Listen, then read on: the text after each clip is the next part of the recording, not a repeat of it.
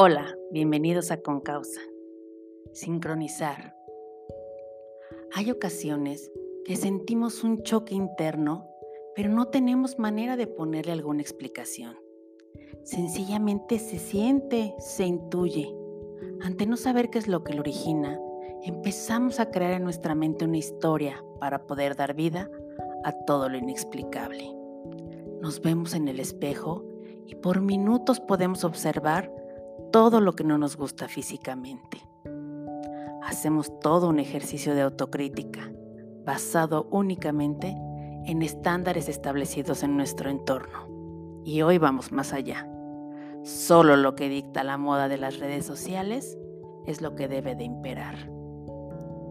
¿Qué pasa si hacemos la misma actividad desde el interior? ¿Sabemos realmente cómo es nuestra alma?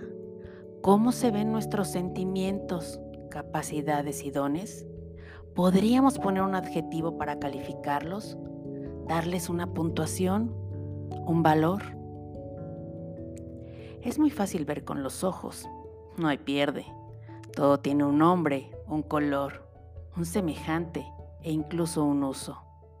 Pero ¿qué pasaría si por un momento pudiéramos cerrar los ojos y dejar que quien vea sea nuestro corazón? ¿El significado cambiaría? ¿Seríamos capaces de admirar la belleza de lo que no vemos? ¿Nos podríamos enamorar e incluso tendríamos la inteligencia para juzgar solo por medio de la intuición? Son muchas las interrogantes y la respuesta es solo una.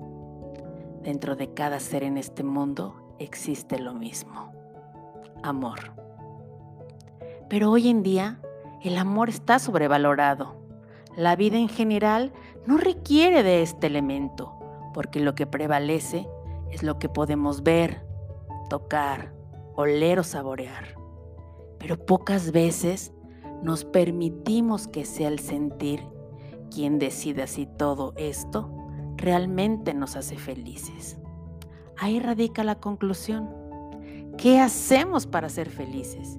Si es nuestro único cometido y entonces perdemos el tiempo, perdemos la vida, tratando de resolver las tareas de la cotidianidad, para llegar a la noche y antes de cerrar los ojos, solo pensar en dar las gracias porque el día terminó, pero no porque tuvimos un día más de felicidad. Entonces, ¿qué es lo que habita dentro de nosotros? ¿Será que nuestra alma está desfasada del cuerpo en donde radica? Yo les contestaría que no, que realmente ambas están bien, pero permaneciendo en un estado de inconsciencia.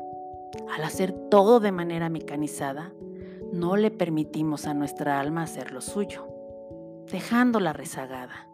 Por lo tanto, aun cuando manda miles de señales, simplemente las ignoramos y ella insiste e insiste, busca la manera de enviar un cúmulo de alertas.